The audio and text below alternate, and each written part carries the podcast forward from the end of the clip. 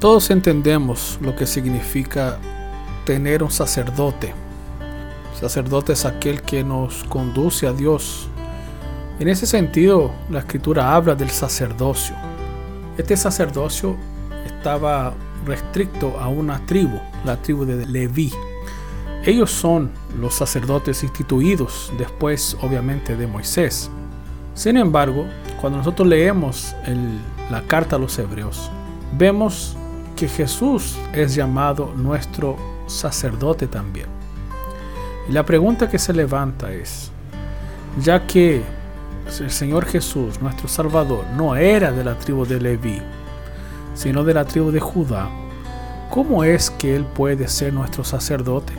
Para aclarar este punto, el escritor de los Hebreos trabaja la idea de un sacerdocio que es superior. El sacerdocio de Jesús no tiene que ver con Leví, sino tiene que ver con Melquisedec. Melquisedec era sacerdote al cual Abraham, después de la batalla que tuvo contra los cinco reyes, se presentó y entregó los diezmos, como que entendiendo, rindiendo a él la autoridad espiritual que él tenía en relación a Dios.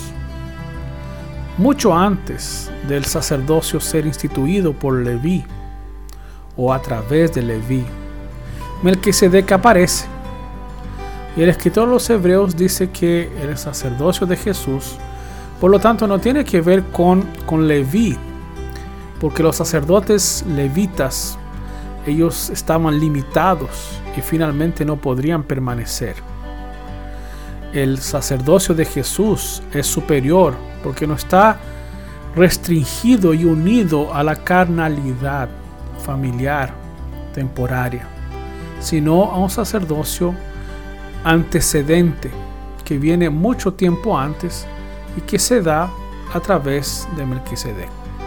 En el capítulo 7, versículo 22 dice, de igual manera Jesús ha sido hecho fiador de un pacto perfecto a la verdad muchos fueron hechos sacerdotes, porque debido a la muerte no podían permanecer. Pero este, porque permanece para siempre, tiene un sacerdocio perpetuo. La distinción, por lo tanto, que se hace acá es que Jesús no participa de las mismas limitaciones de los levitas. Su sacerdocio no tiene que ver con ellos, tiene que ver con una, un linaje celestial.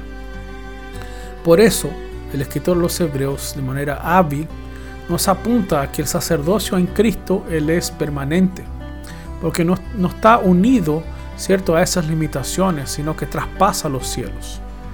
Para nosotros es muy conveniente, dice Hebreos, que nosotros tengamos un sumo sacerdote así, que no esté sujeto al pecado ni a la muerte, sino un sacerdote eterno que vive en los cielos.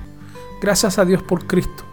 Celebra a Cristo, porque gracias a Él siempre estaremos unidos al Padre.